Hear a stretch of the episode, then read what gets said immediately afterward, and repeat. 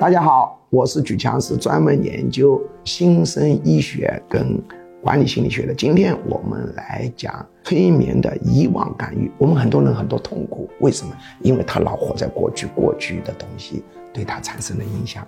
而催眠呢，能够很有效的呢，把过去的东西淡化，甚至遗忘，然后减少你的痛苦。所以通过催眠来进行遗忘，效果是很好的。如果我们做实验的时候玩游戏，通过催眠状态把你老婆的名字忘了，不是忘记老婆，就是一时半刻叫不出你老婆的名字，这个是很好玩的。